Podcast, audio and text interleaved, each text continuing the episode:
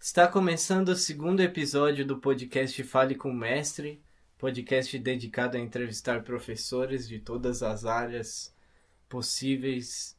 É, hoje o assunto é música, porque é um professor de música.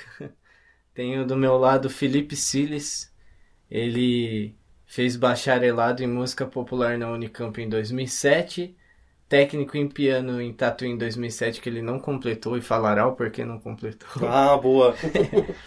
é, e é, você fez a pós e terminou esse ano, foi isso? É, entreguei o TCC definitivo esse ano, né? Tá. Ele terminou a pós-graduação em Histórias e Culturas Afro-Brasileiras e Indígenas na Educação. Isso. Ah, é nome grande, né? Mas é. com, muito, com muito orgulho. E atualmente ele faz mestrado em música na USP. Você termina quando o mestrado? Eu vou qualificar no, no ano que vem. E aí depois da qualificação eu tenho um prazinho lá para entregar a versão definitiva. Que se eu não me engano é mais ou menos fim do ano que vem ou meados de 2021, né? Então vai depender mais de mim, na verdade, né? Do, do quão ágil eu for para fazer essa versão definitiva, né? E mas tem que respeitar o prazo, né? Mas então não vai... pode ser a hora que eu quiser, Mas né? Vai virar um mestre. É, o, o plano é esse, né? Vai Vamos... fazer jus ao nome do podcast. é. é. Bom, como eu fiz uma pauta emergencial aqui para fazer a entrevista, como você falou, você tem 33 anos e começou a dar aulas particulares em 2003, né? Isso, é isso e mesmo. começou a dar aula também de música numa escola em Cosmópolis, você de Cosmópolis? Sim, sim, eu morava em Cosmópolis, né? Eu, na verdade eu nasci em Santos, mas eu fui para Cosmópolis eu era muito criança, assim, né? Então meu, meu vínculo afetivo, assim, né? De, é mais com Cosmópolis mesmo. E aí eu lembro que 2003 foi o ano que eu entrei na, na, na universidade, né? Entrei na, na Unicamp, no curso de música. E, e o meu pai tipo, colou nessa escola aí que estava recém-inaugurada em Cosmópolis e falou: Ah, meu filho acabou de, de entrar na Unicamp, curso de música e tal, e. É, será que não tem uma vaga para ele dar aula aqui e tal? Então meu pai me, me agenciou aí, né? No meu primeiro trabalho, mas só nesse, os outros todos eu que, que corri atrás, né? Ou fui convidado. Mas foi muito legal, né? Porque foi um começo já de, de trabalhar com, com música, de já ganhar meu próprio dinheiro, né? Porque essa profissão é tão estigmatizada, né? O pessoal acha que, que aquilo que, que, que, todo mundo sempre lamenta, né? E brinca, né? Que é, ah, você faz música, mas trabalha com o quê, né? Então, desde que eu me assumi como músico, né? Fazendo a faculdade, você tipo, crava, né? Isso na sua vida, né? Tipo, ah, agora eu sou um músico. É. e... E de, desde que eu comecei a fazer a faculdade, já trabalhei com isso, já ganhando um salário fixo ali e tal. Então isso ajudou bastante, né? Sim. Qual, como começou sua relação com música? Porque em 2003 você tinha 17. É. Com quantos anos você começou a tocar, a gostar de música e tal? Então, segundo a minha mãe, ela disse que uma vez eu, eu vi minhas primas tocando teclado assim, e ela disse que eu fiquei fascinado com aquilo, que tipo, ela dizia que meu olho brilhou, né? E, e aí lá em Cosmópolis mesmo a gente achou uma professora lá, é, particular, que era Fátima. E aí ela me meio que ensinou tudo que ela sabia, assim, né? Foi muito, muito legal esse começo com ela. E era o curso de teclado mesmo, que era uma coisa até meio, meio moda, assim, nos anos 90, né? Aqueles teclados com, ah, com, com os ritmos ali, né? Os, os, anos 90, isso daí que era, era febre. E aí eu fiz esse curso e depois eu comecei, né? É, minha família é bastante católica, né? Comecei a tocar nas missas, né? Lá em Cosmópolis, né? Cosmópolis naquela época também era uma cidade bem católica, agora eu não sei como que tá, né? Mas comecei a tocar nas missas. E ali eu comecei, ali foi legal porque foi um laboratório para eu me desenvolver como músico, né? Enfrentar situações que num curso individual você não, não passa, né? Tipo, acompanhar outras pessoas, tocar com outras pessoas, né? Porque aí tem que ter ritmo, né? Tem que ter beat e tal, né? Pra, pra tocar com os outros, né? Tem que entender um pouquinho de harmonia, né? Se alguém mudar um acorde. Então isso me forçou um desenvolvimento ali. E no, nesse contexto de, de tocar nas missas, a galera contratou uma vez um professor chamado Robson, justamente para para dar uma, uma aula assim de música pra gente, para como melhorar, né, aquele, aquele grupo.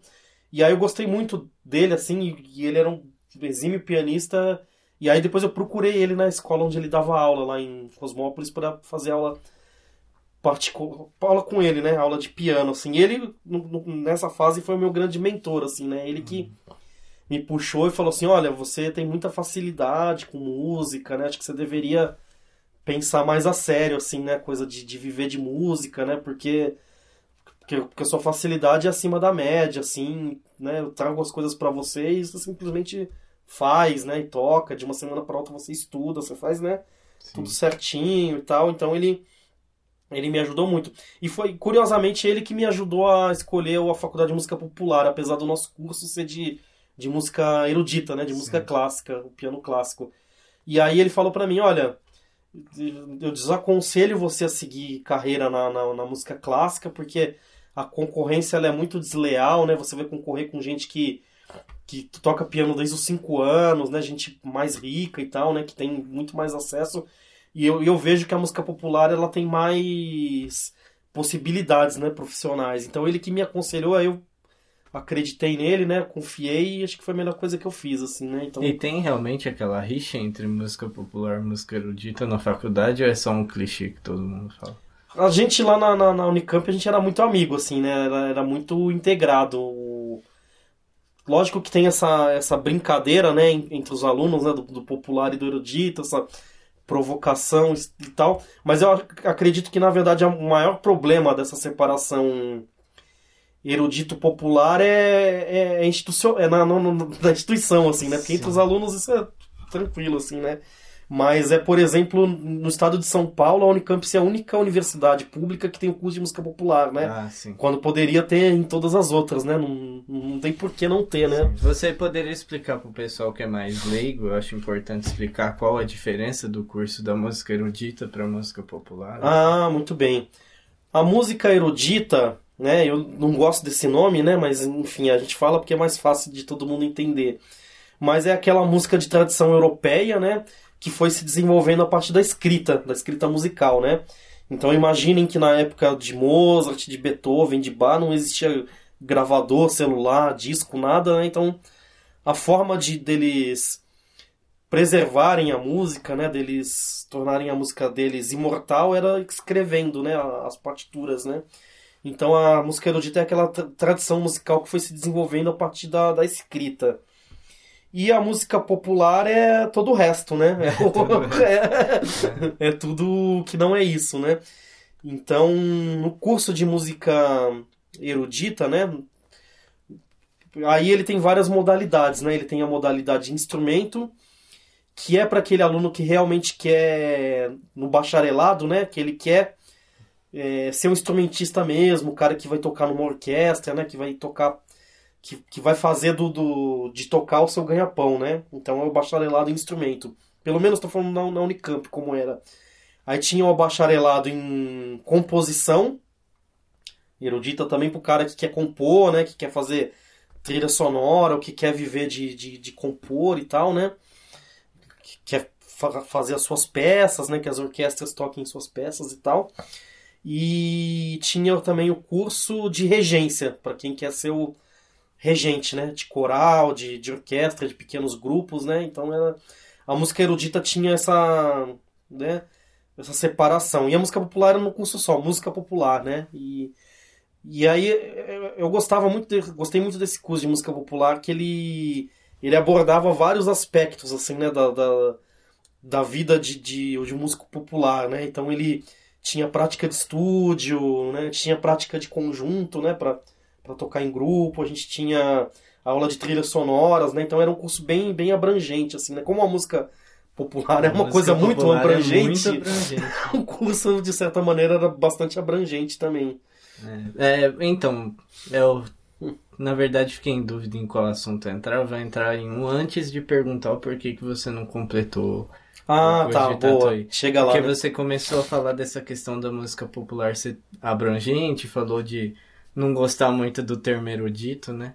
Hum. E você, para quem não sabe, eu vou falar de novo no fim, você tem um podcast que tá no nosso site também, né? Isso. Que, que é sobre música, especialmente, que é o Estação Música, que você comenta disso, mas acho que vale comentar aqui. O porquê no imaginário das pessoas tem muito essa separação da música, de falar qual música é boa, qual é ruim, de, por exemplo, por que, que um Beethoven é melhor do que um Calypso. É, pois e é. aí quando você começa a estudar música, não estou falando especificamente dessa comparação, mas quando você começa a estudar música, você percebe que muitas coisas que você achava muito, né, difícil, nem é tanto, e coisa que você achava que era banal, é difícil. É. Eu queria que você entrasse nesse assunto aí. Não, legal. Tem, tem um podcast nosso lá, quem quiser procurar, tiver curiosidade, é a Estação Música, né? Procurem nas suas plataformas de, de É, streaming. tá, tem no Spotify. Tem no Spotify, né? Isso. E mas esse assunto do, do gosto musical, né, é um, é um assunto que me intriga bastante, né? E essa coisa de colocar a música clássica num música erudita, né, num certo patamar assim como superior às outras, ela tem tudo a ver com, com a superioridade também do de uma classe social, né, com, com a superioridade das ideias europeias, né, como como superiores às outras, né? Então ela tem, tem muito a ver com isso, né? Ela se estabelece né, essa superioridade eurocentrada, assim, né? E a música erudita é uma ferramenta para isso também, né? Ela é to, to, todo o nosso discurso, todos os nossos métodos musicais, toda a nossa institucionalidade, ela em certa maneira trabalha para legitimar essa música, né, como uma música oficial, como uma música que você não vai contestar, né, se ela é de qualidade ou não, né? Você contesta as outras, né? Tipo, você pode fazer um debate, né, se o Chimbim é bom ou não, né?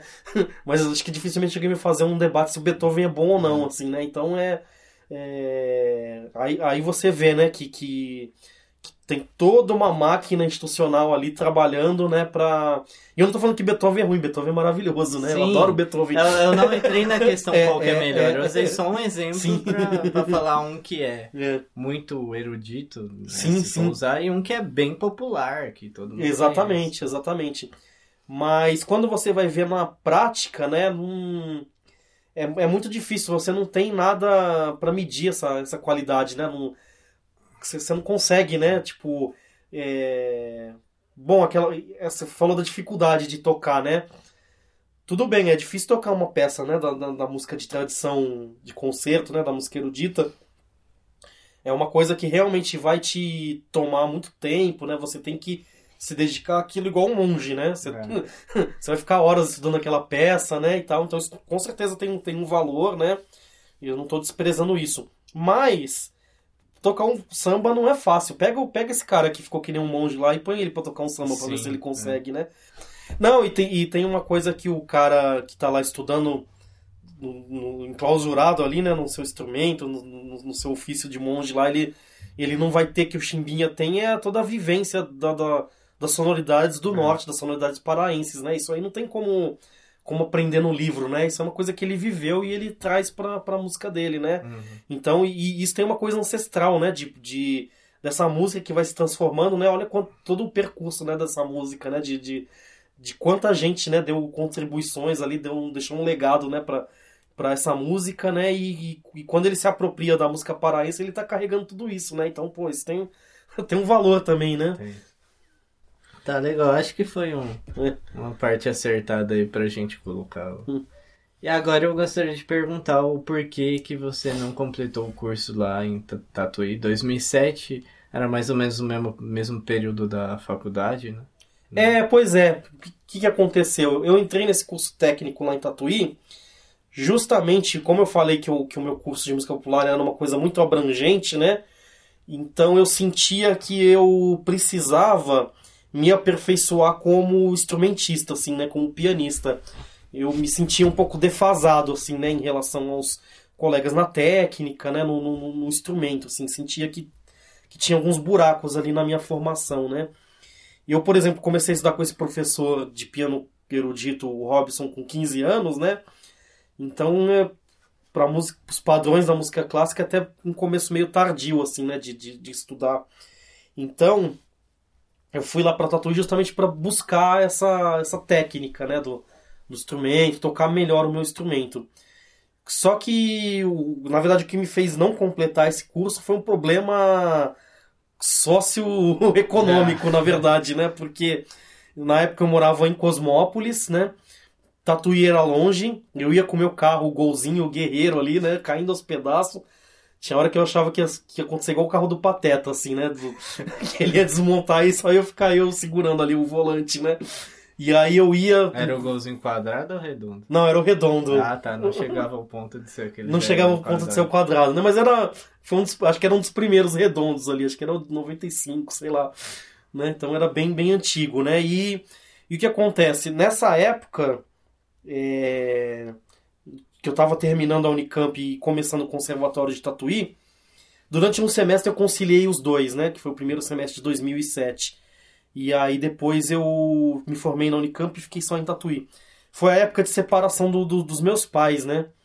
E aí eu, a gente estava lá em casa se reorganizando, né? De, de como que a gente ia fazer, como que a gente ia pagar as contas e tal, né? Então porque o meu pai simplesmente foi embora, assim, e no primeiro momento ele não, não pagou pensão, nada, assim, tipo, ele começou a pagar alguma coisa bem, bem depois, assim, porque a justiça também é lenta, né? Então a gente estava naquele momento de se virar, né? De, de ver como que ia fazer para pagar as contas e tal, e aí eu tive que sacrificar um pouco esse meu, essa minha vontade aí de de me aperfeiçoar como músico, como instrumentista e falei, não, agora tem que dar mais aula, tocar e trabalhar e é isso aí, paciência e vamos que vamos, né? É, que é coisa que a vida te apresenta que não tem muito como você planejar. É, é, exatamente. É. Bom, então, aí você você começou em 2007, você se formou na Unicamp em 2000. Hum. É, na verdade eu eu entrei na Unicamp em 2003, né? Me ah, é, se formou em 2007. em 2007, é. Ah, sim. E o Tatuí você começou em 2007? É, comecei paralelo, né? O primeiro semestre ah, eu fazia sim. os dois e aí me formei na Unicamp no okay. meio do ano e aí depois fiquei só em Tatuí. Okay. E acho que Tatuí eu fiz mais um ano ainda, fiz um ano e meio, dois anos no máximo. Aí de experiência dando aula, depois das aulas de 2003, né, em Cosmópolis... Hum você continuou dando aula particular. Né? Sim, sim. E aí você entrou no projeto Guri. Projeto Guri que eu escrevi errado, inclusive. projeto Gurio. É. é. Eu entrei no projeto Guri e também usando a experiência da escola de música. Qual diferença você vê da aula particular para aula né, em turma? Qual a sua experiência dando aula? O projeto Guri você começou em 2010, né?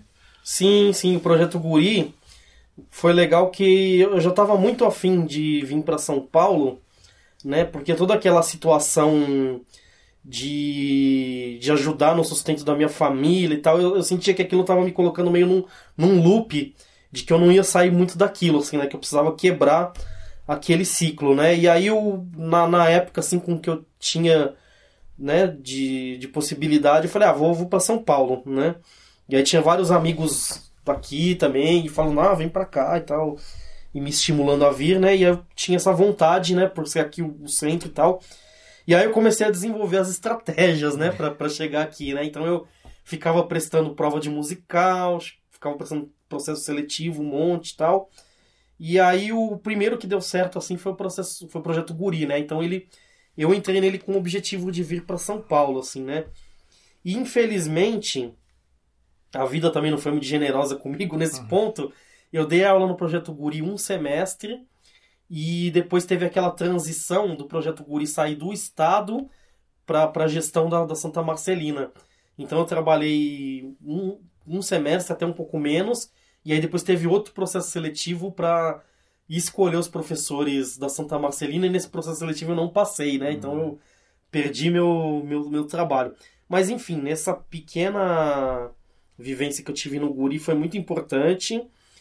Diferente das aulas particulares que eu dava, que são que eram individuais e são até hoje, no projeto Guri eu dava aula para três alunos ao mesmo tempo, porque tinha três teclados, né? E, e aí eu conseguia dar aula para três. E era muito legal, assim, né? Eu conheci muita gente bacana.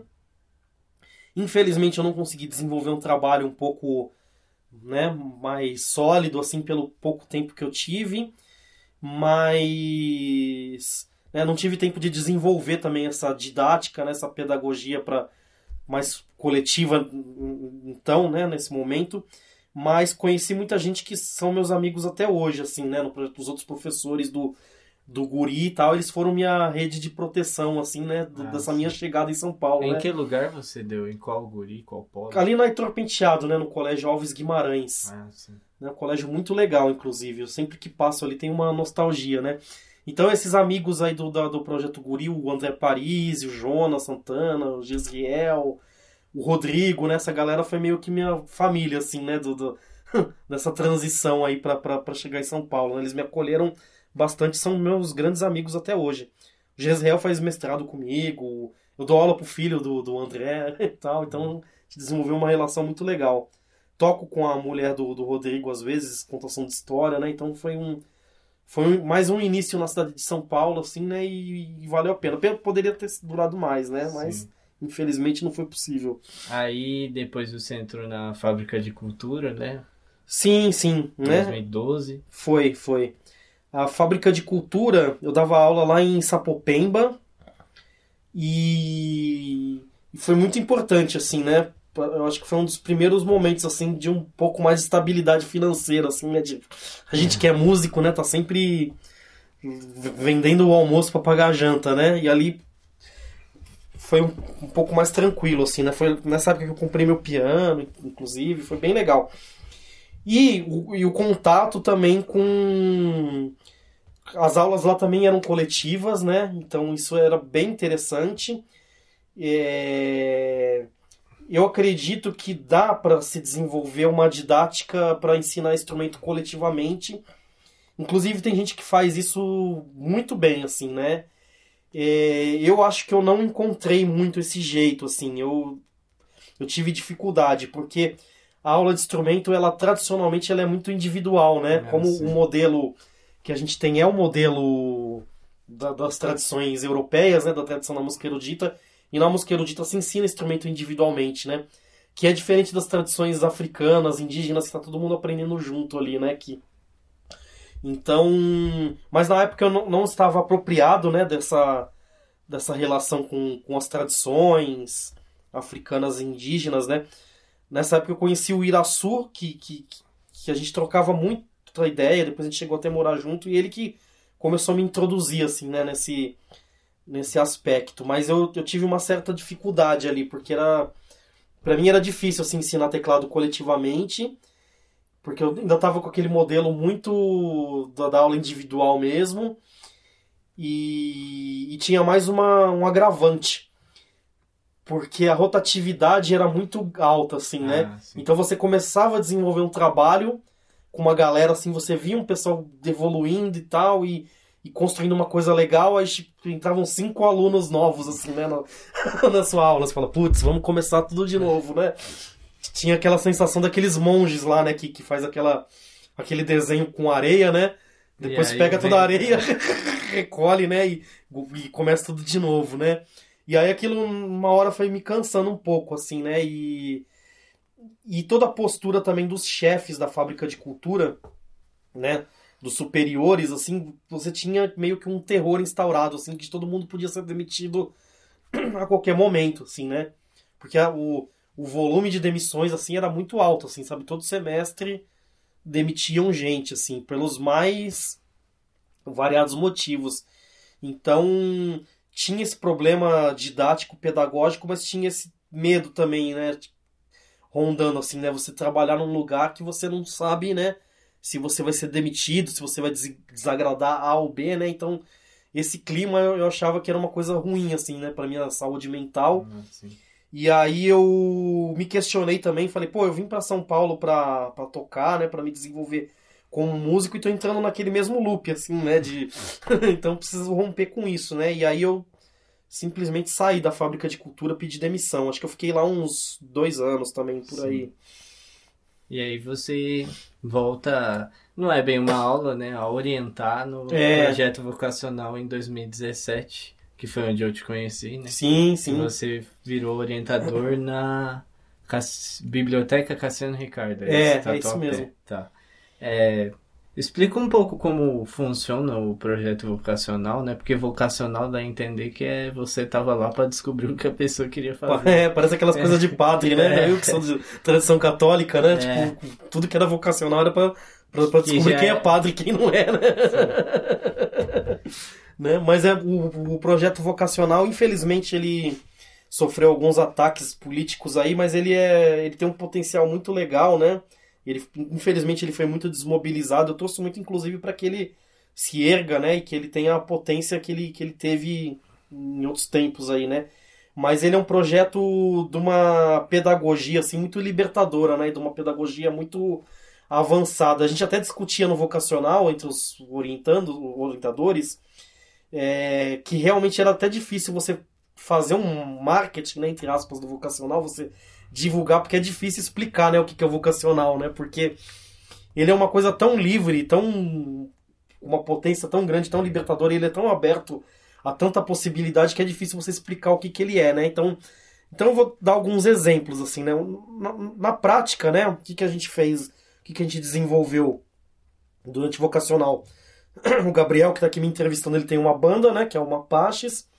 E eu ajudei ele, a Dani, né? O Vinícius, a produzir o, o, o disco deles, né? E em momentos eu dei aula de música para eles. Achei que, que, que alguns conteúdos eram importantes, né? Para desenvolver aquela música que eles estavam fazendo. Em momentos a gente debateu, né? O, o mercado da música e tal. E em momentos a gente pôs a mão na massa mesmo, foi para estúdio, gravou e tal, né? Então, eu tenho a impressão que o vocacional é isso, é você tem um artista à disposição ali da, da, daquela localidade, daquela comunidade, né? E você pode construir projetos com ele, ele pode te ensinar, ele pode debater contigo, ele pode pôr a mão na massa e te ajudar com a desenvolver projetos e tal, né? Então, como é muito abrangente, né? Às vezes eu tenho a impressão que as pessoas não é, não conseguem entender direito o que, que é. Precisaria de um, de um- de um forte trabalho na comunicação, assim, né, do vocacional para para que a, comunidade ela entenda, né, o que, que ela é, o que, que ele é e ela se, se aproprie. Como tinha uma continuidade, eu acho que já estava rolando esse processo da comunidade se apropriar desse lugar e tal, né, do, do, do pessoal usufruir mesmo, né, porque é o dinheiro público, né, tá, tá à nossa disposição. Mas quando eu entrei foi justamente aquele ano de ataque ao programa, né? Que vários Sim. Orientadores foram demitidos, todo mundo, na verdade, e aí a lista rodou e aí eu entrei, né? Então foi de novo começar tudo do zero, né? E tal, e aí eu vi, começando do zero, que ele tem esse problema, assim, né? De que é difícil comunicar o que que ele é, É né? difícil comunicar o que é, difícil quando a pessoa vai, porque normalmente ela acha que é uma aula, né? E É, porque todo mundo vai um pouco aula. com essa expectativa, né? E Eu acho interessante também que é, que um artista meio que ajudava o outro no papel, né? Tinha, por exemplo, É. a Vera, que era que senhora que cantava. Sim. E aí a gente podia tocar instrumento nas músicas dela e, enfim, era uma coisa meio como que fala, uma comunidade. uma né? comunidade mesmo ali, É. né? Uma, tipo bater uma laje ali, né? Musical, né?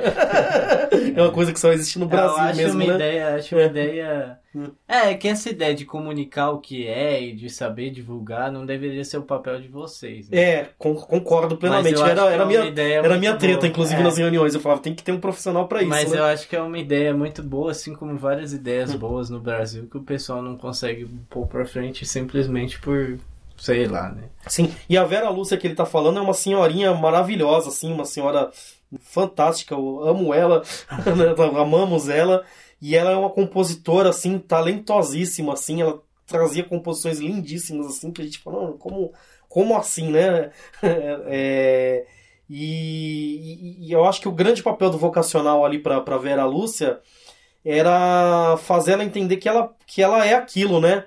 Porque eu acho que, que a, a vida quer, quer limitar tanto a gente, né? Do, do que, que a gente é, né? O que, que a gente não é, né? Que, que é tanto definir e, e ela era aquilo com muita potência, assim, né? Essa compositora Sim. mesmo, né? Então a gente falava, você é isso, assim, né? Tipo, acredite nisso porque isso é uma parte importante de você, né? Faça isso, componha, trabalhe suas músicas, procure cantar melhor suas músicas, tocar suas músicas, né? Porque isso é uma parte importante de você e se você não fizer isso, você não vai ser completa, né? Entre aspas, né? Vai Sim. ficar faltando alguma coisa. Então era muito gostoso, né? E ela, ela é uma figuraça, ela era muito sincera, ela xingava a gente, né? E, e falava, falava pro Gabriel, você tem que cantar mais alto. falava que eu não sabia dar, dar aula direito para quem tá chegando novo e tal, né? Então era muito, era um bom barato. Eu tenho muita saudade, né, desses nossos encontros. Bom, enfim, aí depois do vocacional, atualmente você dá aula numa escola infantil, né? Sim, é sim. o CREARE, tá certo? É, é. Pô, essa experiência, assim, eu tô me surpreendendo com ela, porque eu já tinha dado aula numa escola infantil chamada Gato Xadrez, aqui nas Perdizes. Só que não foi uma experiência muito boa, assim. Eu acho que.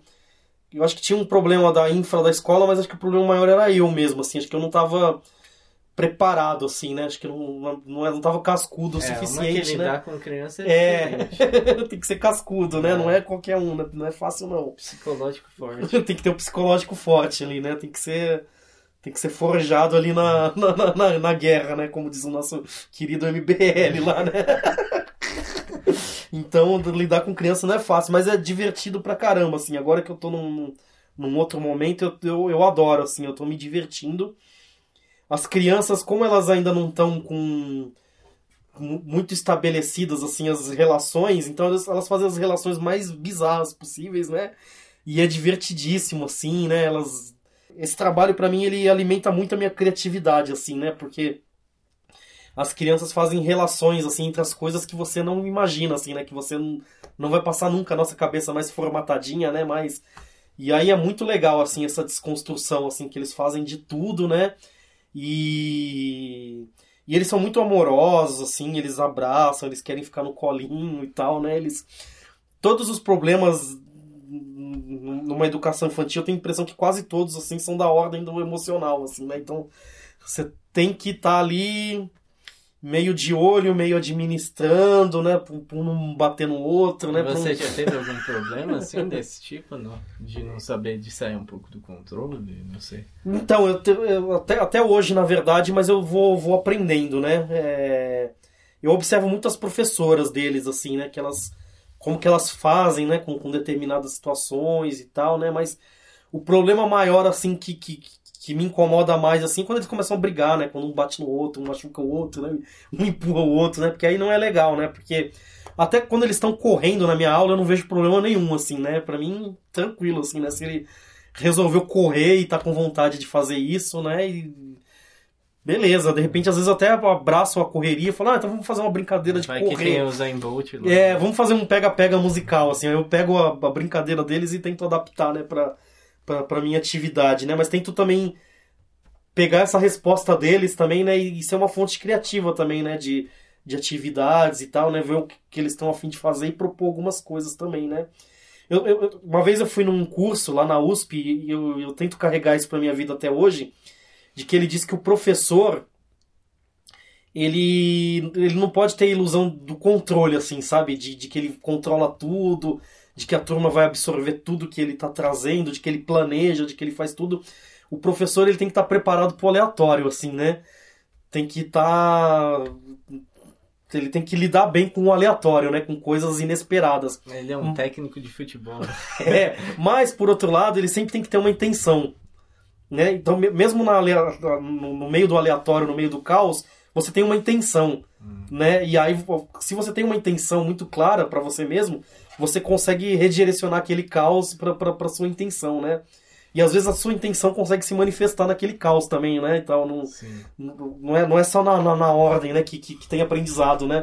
Então tem, tem sido um, um lugar de desconforto, né? E um lugar de, de muito aprendizado, assim. Eu tenho, tô- tenho gostado muito, assim. Tem, tem sido meu laboratório criativo, né? Dar aula para as crianças. Legal. Agora a gente vai pra. Eu vou tentar fazer uma correlação aqui, vamos ver se vai dar certo. Hum. Eu vou falar da sua experiência mais artística, Legal. que começou com o Bate-Lata, sou certo? É, o Batilata eu, eu já tocava profissionalmente, mas eu acho que o, o pri- meu primeiro trabalho um pouco mais sério, assim, né? Que você fala, pô, agora acho que agora a coisa vai, né? Foi o Batilata, porque ele tinha esse suporte mais institu- institucional, né?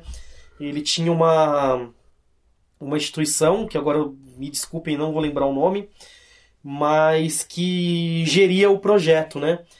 E o Caio, que é um grande amigo meu, que, que eu conheci na Unicamp, ele se tornou o, o produtor musical, né, o coordenador musical desse projeto. E aí ele me chamou, né, para ser banda de apoio, porque esse projeto ele consiste no na, na, na, nas pessoas, principalmente ali dos bairros periféricos de Campinas, né, se apropriar de latas, né, se apropriar de materiais recicláveis e a partir desses materiais construir instrumentos, né, e, e fazer música. Só que aí para um negócio ficar bonitinho e tal, né, ficar bem azeitadinho ali, né, tem uma banda de apoio, né, que, que, que toca junto com os moleques para fazer uma harmonia ali, né, para ficar bacana a coisa. Então Caio me chamou na, na época para fazer o teclado, porque eu não tocava sanfona ainda na época. E foi uma experiência muito legal, assim, né? De, de, de, conviver com aqueles moleques, né? E conviver já com um projeto social, que acho que foi minha primeira experiência, né? E acho que foi a primeira banda que eu toquei que tinha muitas viagens, assim, né? Então era muito massa, assim. Porque eu morava em Campinas na época, mas a gente vinha direto para São Paulo, a gente vinha pra TV Cultura, vinha para uns eventos aqui em São Paulo, viajava para outros estados, assim, né? Então era era mó barato. Ia pro interior, ia para Araraquara, ia para outras cidades assim, né? Ia pro Paraná. E para mim foi mó barato, assim. Foi acho que meu primeiro momento de ter aquela vida de músico que eu imaginei ah, mesmo, sim. né? De, do músico que viaja, né? Que tem os ensaios ali, que tem que recebe o cachê direitinho ali Sou e tal. Um né? rockstar. É, praticamente, né?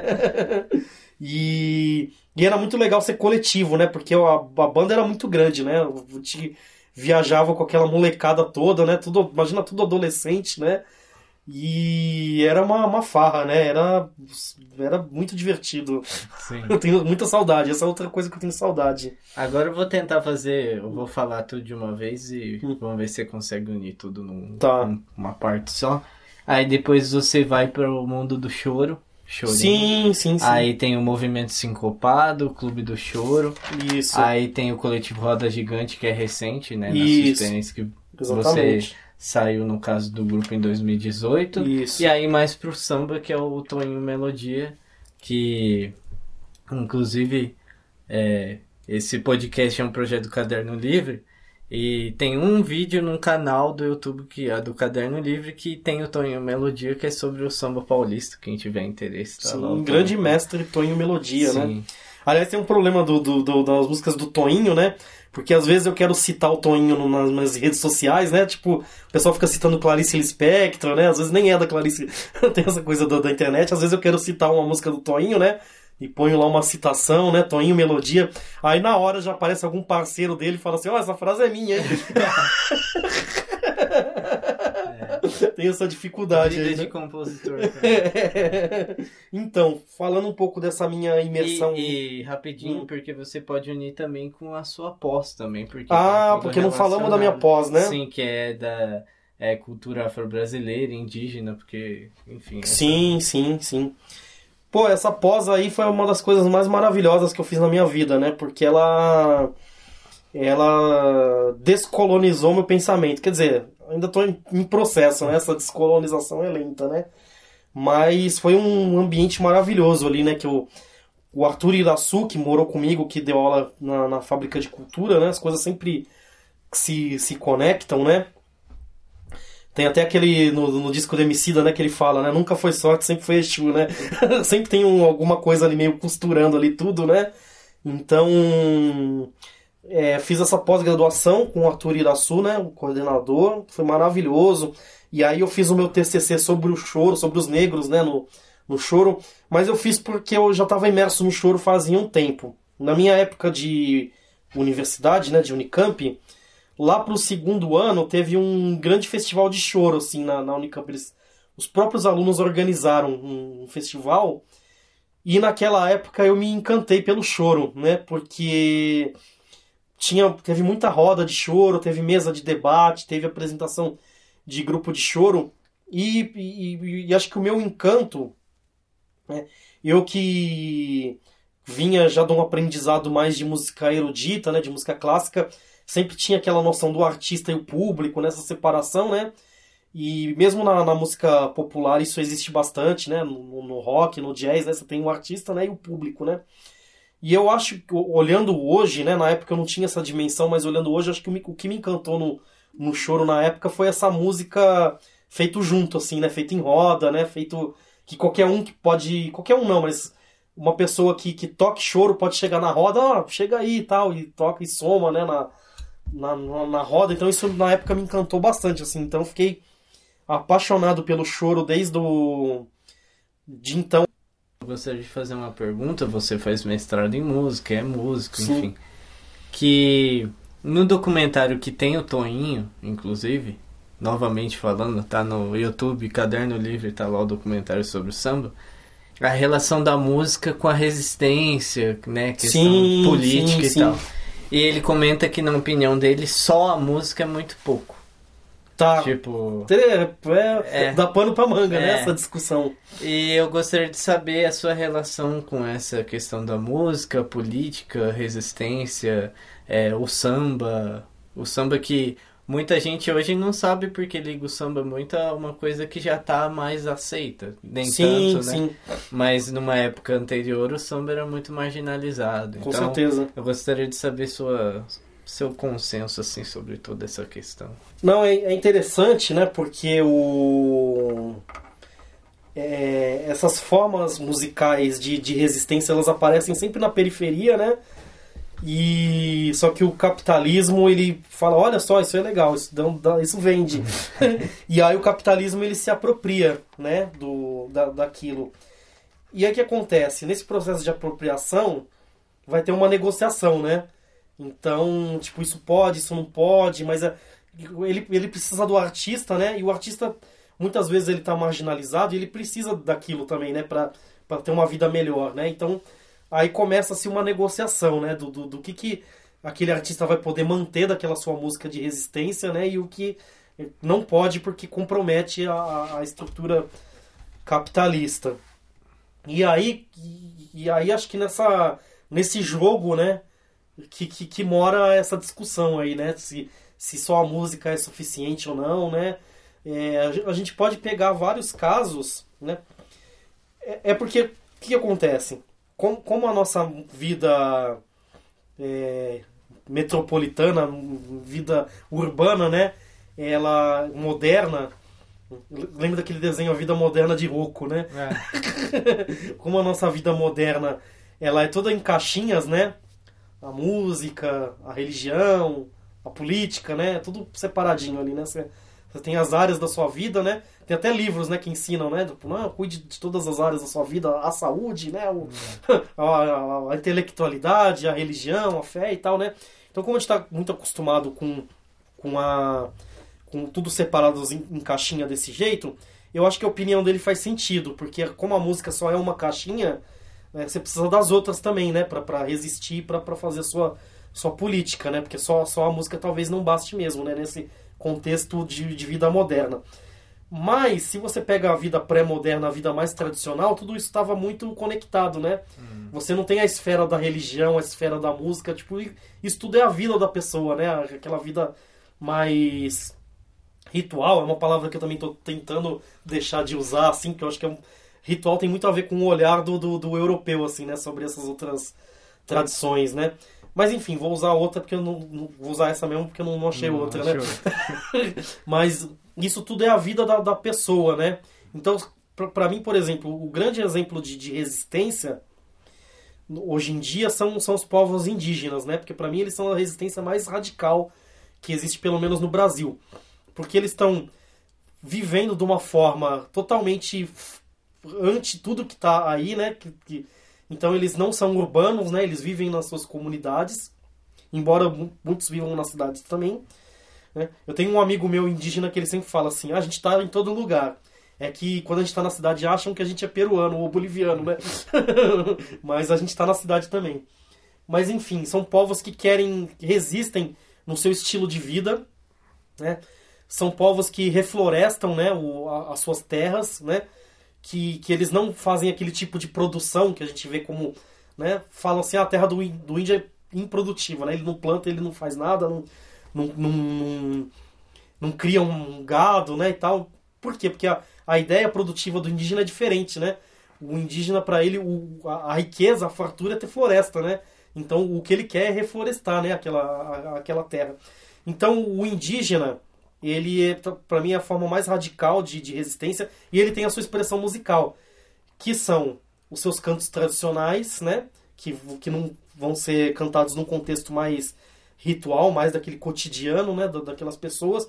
Mas tem um fenômeno muito interessante também, que é o rap indígena, né? Ah, é? É, é. O rap, o, o rap é uma febre entre os povos indígenas, assim. Eles adoram rap, assim. Eles, eles são apaixonados, né? E eu acho que o rap também diz muito sobre uma resistência dos Estados sim, Unidos, né? sim, né? Das pessoas periféricas. Acho que eles se identificam com isso muito, com muita força, assim, né? Então tem muito rap indígena, assim, né?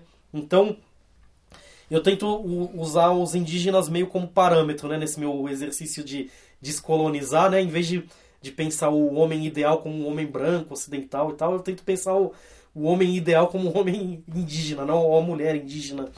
E, e aí, nesse sentido, eu concordaria, porque ele não está só produzindo o rap indígena, ele está ele tá mantendo toda uma forma de vida né, que afronta né, esse sistema Sim. moderno, urbano, capitalista, ocidental. Né? Então, é, eu concordo com, com, com, o nosso amigo aí, Marcelo, né? É, o Maurício. Maurício, concordo com o Maurício de que só a música não basta, até porque a música não existe como uma coisa isolada, né, do, da nossa vida. Ela se alimenta da, da, da, nossa experiência e ela realimenta, né, retroalimenta essa experiência, né, mas ela só existe porque tem a, existe a experiência, né, ela não existe sozinha, né, então eu concordo com ele.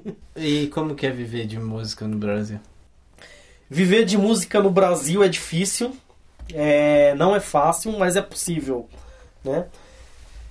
É a música é uma profissão muito diversificada e eu, eu acho isso muito legal, assim, isso é uma coisa que eu para mim é um alento, na verdade, porque durante a minha vida profissional eu dou aulas de música, né, até hoje, toco, eu já fiz pequenos trabalhos assim mais simples em casamentos como técnico de som e como hold, né? E ela tem a possibilidade de fazer trilha sonora para o mercado publicitário, né? Atualmente eu também toco com uma companhia chamada Cia do Liquidificador e a gente faz muita intervenção poética e artística, né? Declamando poesias, cantando músicas, né? E eu vou com, com a minha sanfona. Né? Então eu, eu acho que é uma profissão muito diversificada. E eu acho que quem quer viver de música tem que estar muito aberto a isso, assim, uhum. tem que tem que estar consciente de que num cenário um pouco mais difícil que é o nosso para música, né? Um cenário de escassez né, de, de, de recursos para a cultura, né, de, de recursos para a música, você tem que estar tá aberto a, a fazer um pouco de tudo ali que, que, que envolve a música, né, de de estar tá se relacionando com todas as etapas da, da, da cadeia de, de produção da música, né? De repente você trabalhar como um técnico de estúdio, né? Como um técnico de som, como um professor, né? Tipo, de de estar tá aberto a trabalhar. Esse é seria o meu conselho, assim, para quem ah, de repente está pensando em viver de música, para estar tá com, com, essa abertura, não, não ficar com essa ilusão, né? Do, do, do rockstar ali, né? Do, do, do, cara que vai fazer sua música e que todo mundo vai consumir a sua música, né? Que vai fazer muito sucesso, vai viajar. Pode acontecer. Pode acontecer, então, tomara é, que aconteça, é, inclusive, mas né? É, é mais ou menos igual é. atleta também, né?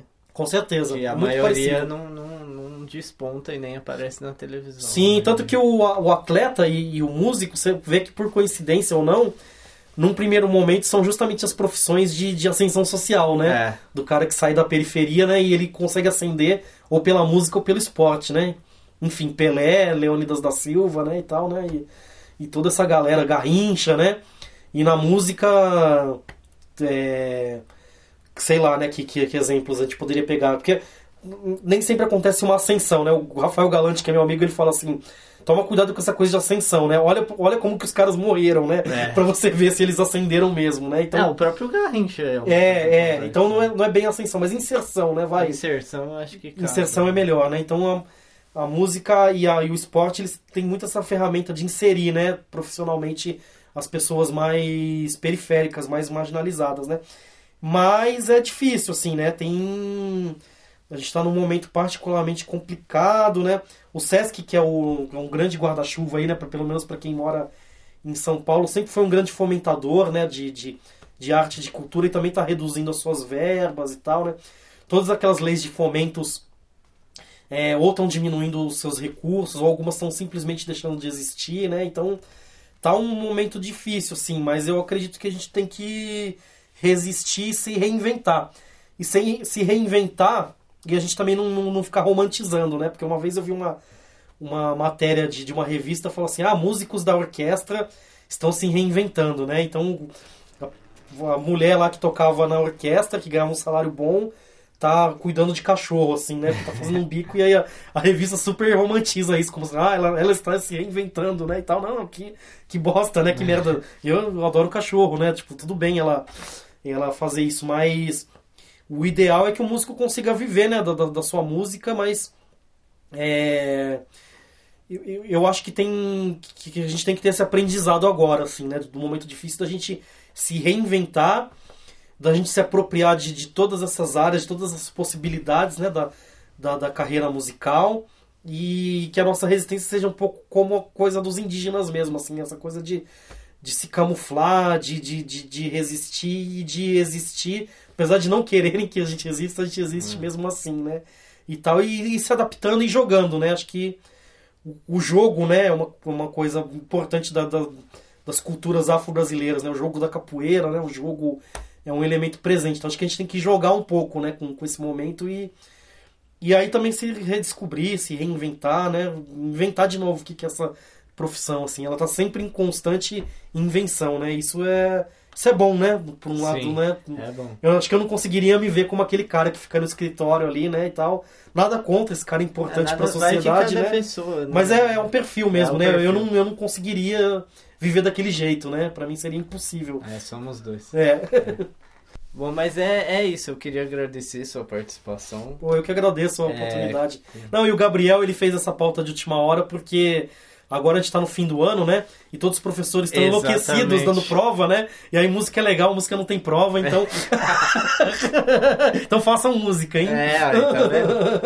É, foi de emergência, mas foi legal porque música, todo mundo. Música faz parte do trio, né? Política, futebol e música, todo mundo acha que entende. Eu Então, adoro discutir que- essas três coisas, né?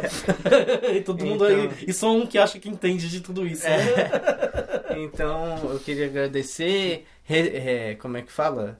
É, vou falar de novo, não achei a palavra. Falar de novo do seu podcast, chama Estação Música. Tem no cadernolivre.com, tem no Spotify. É só você procurar lá, já tem dois episódios Sim. também. Ah, e o ano que vem, que como esse, essa primeira fase foi meio experimental, né? O Gabriel me convidou, né, pra gente fazer uma experiência, mas o ano que vem vai vir novidades aí. Eu quero quero fazer umas entrevistas assim, acho que vai ser bem divertido assim. Eu só eu já tô me divertindo de imaginar assim, eu acho que acho que vai ser bem legal. Então fiquem já- atentos aí, né, porque vai fica, vai vir coisa boa por fica a dica. É, o. É, é final do episódio, mas como sempre em todo podcast que eu apresento, eu esqueci de falar meu nome. então, quem apresentou o podcast, Gabriel Ferreira. Esse podcast sempre tem a ajuda na produção do Felipe Aranda, seu xará. Opa. E é isso, basicamente. Até o próximo episódio. Valeu. Thank